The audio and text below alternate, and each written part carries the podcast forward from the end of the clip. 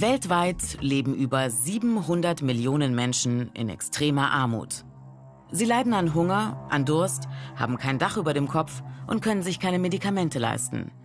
Sie sind mittellos und können nicht mehr für ihre Grundbedürfnisse sorgen. Armut ist schwer zu messen. Die Weltbank bezeichnet Menschen als extrem arm, wenn ihnen pro Kopf weniger als 1,90 Dollar täglich zur Verfügung stehen. Auch in Deutschland, einem der reichsten Länder der Welt, gibt es Menschen, die in Armut leben. Sie können ihre Miete nicht zahlen. Sie verzichten auf Urlaubsreisen, weil ihr Gehalt dafür nicht reicht, oder können sich die Zuzahlung für den Zahnersatz nicht mehr leisten. 2018 waren das, laut Paritätischem Armutsbericht, 16,8 Prozent der Bevölkerung. Das sind in etwa 13,7 Millionen Menschen. Diese Zahl ist von Jahr zu Jahr angestiegen.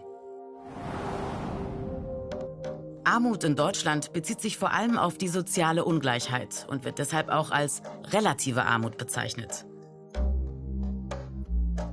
Wer weniger als 60 Prozent des Durchschnitts der Bevölkerung verdient, gilt in Deutschland als armutsgefährdet.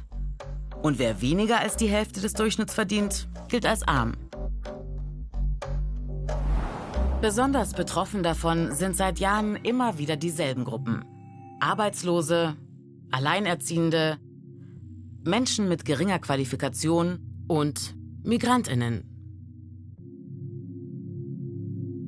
Aber auch viele andere sind gefährdet.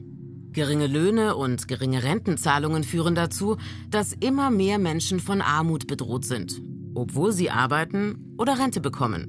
Besonders erschreckend, jedes fünfte Kind in Deutschland ist armutsgefährdet. Und bei 18- bis 24-Jährigen ist der Anteil sogar noch höher.